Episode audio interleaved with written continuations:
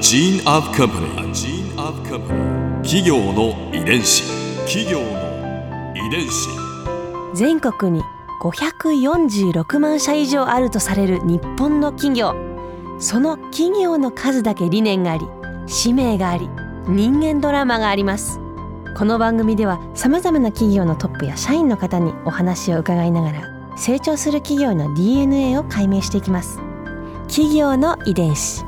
ナビゲーターは私はるかクリスティンと株式会社エイベック研究所代表の武田隆さんです。武田です。よろしくお願いします。今日は株式会社オプト代表取締役社長 CEO の金沢大輔さんをお迎えしています。金沢さんよろしくお願いします。よろしくお願いします。今回はテレビの AD から IT 企業の社長へ金沢さんの経歴についてお話を伺います今僕あの年齢が35歳はい。なんですけども、初めの2年はテレビの AD をはい。やってましてそこで下っ端として がむしゃらに初めを働いてました、はい、全く違うところのような気がするんですけど、はい。どうして AD さんから今のお仕事にどういう経緯がどういう出会いがあったんですか？そうですね。あのテレビ業界をやっていてあの非常にすごいなと思ったのがやっぱりあの仕組みがもうきっちり固まっていたんですよ。はい、ですので自分の仕事はここからここまでをみっちりやらなきゃいけないと。はい。でそれは10年近くはい。同じことを AD としてやらなきゃいけないと。あー、やっぱりこれだけまず経験を積んでからす自分で、はいあディレクターさんとかとしていろいろこう作っていくみたいなステップがあるってことですね。まさにおっしゃる通りですね。でそういったそのきちっとルールが固まりすぎているというところにちょっと自分の中では違和感を覚えてしまったんですよね。うんうんうんあの若いうちからどんどんチャレンジできるようなあの業界もきちっと固まりきってない若い業界で。動いてる業界。そうです。変化の激しいルールも何もまだ決まってないようなところに身を置いてそこで自分がどれぐらいやれるのかチャレンジしたいなというところがあってあそれってこれからどういった業界なんだろうなと思った時に出会ったのがインターネット業界。だったん。ですよ実際ね10年経ったら社長さんになってますもんね。大変なシンデレラストーリーですね。本当ですいね。え入ってそこからはどうだったんですか？そうですねあの入社は実は僕あのもっと言うとアルバイトで入社してるんですよ、えへえ。ちょうどたまたま営業職のはい。セミナーとブースが分かれてるだけで2つに分かれて僕があの紹介を受けたアルバイトのアシスタントさんと正社員の営業というところが同時に開催してたんですよね。えーはいでそこで何を思ったか僕はあの営業の方に行っちゃったんですよ。え営業の方に求められてないんですけど、うん。あの隣のブースに 入りましてう。んそれどうしても時間くれと。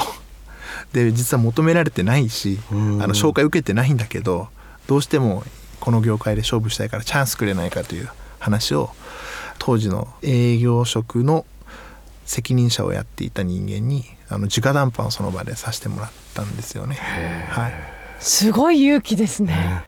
行動しなきゃ何も始まらないって感じだったんでしょう。えそれはもう OK が出て。それがまあその瞬間に OK 出なかったんですけど23週間ぐらい経った後に電話が来てあのすぐに会いたいっていうふうに言ってる営業部長が一人いるけど会いますかというふうに直接連絡いただいて、すぐ行きますという形で伺ったんですよね。はい。全く未知の業界に飛び込んでいったんはい。新しい業界にですね、はい、営業という職だって初めて。初めて。はいトントン拍子でした。いや全然トントン拍子ではなかったですね初めあのお客様の訪問に連れてっていただいた時に先輩社員にはい。あの議事録を書けっていうふうに指示もらったんですけどあの議事録の書き方が分からなくて、あうんの僕自分の感想文書いちゃってそれぐらい何も右も左も分からないような状況だったんですよ。ほう。はそしたらなどどんな。い、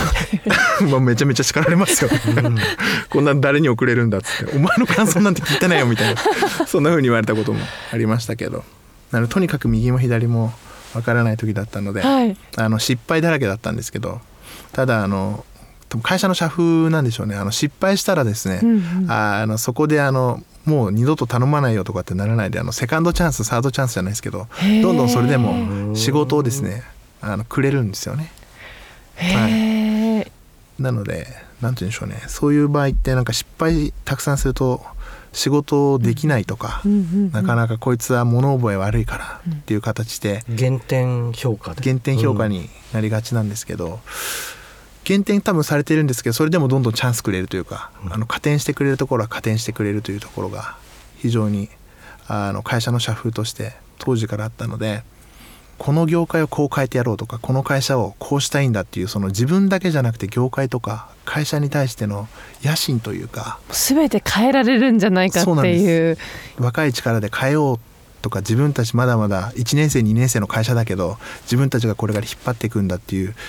なんでしょうねギラギラした熱というんですかね、うん。そういうのをなんか常に持ってる感じがあったので失敗しても失敗しても次にどんどんチャンスあるチャンスあるチャンスあるという形でとにかく止まってる暇がなく先輩たちに引っ張ってもらったっていう、そんなような感覚がありましたね。企業の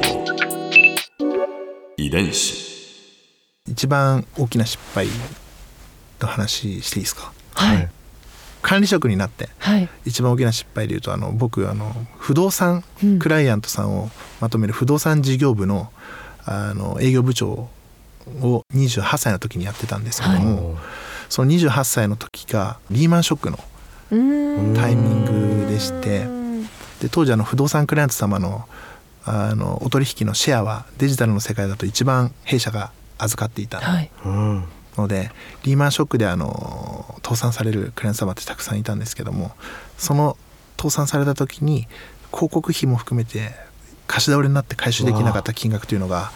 実はあの数億円。はい。になったんですよね。うん。でそのクライアント様と取引したいという意思決定を当時していたのも僕だったんですよ。はい。はいでこのお客様こうだから取引すべきですという形でうん。会社にも役員にも提言してやった結果リーマンショックも起きてしまいうんそれで数億円の負債も抱えという形の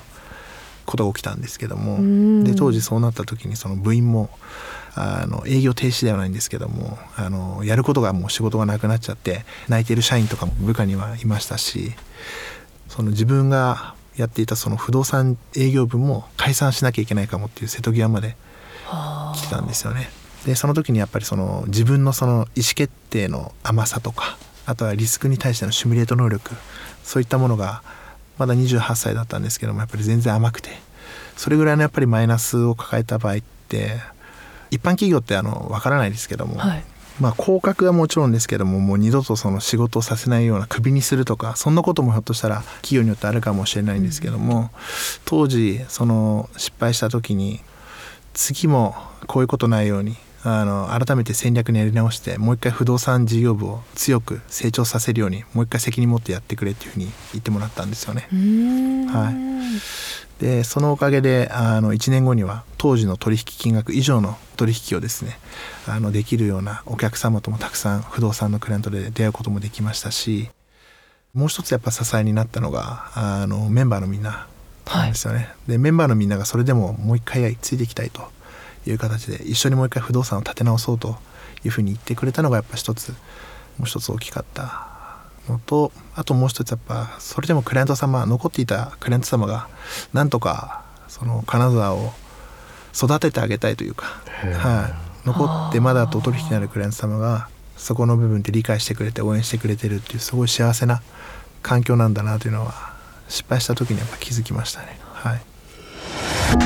ここで春風ビューポイント。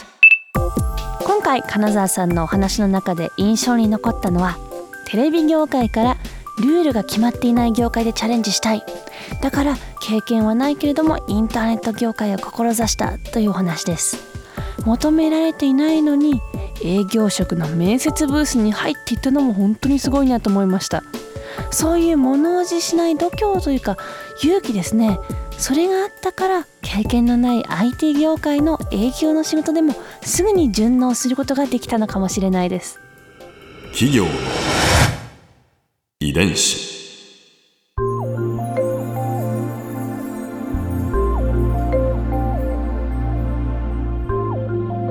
さてこの番組はポッドキャストでも聞くことができます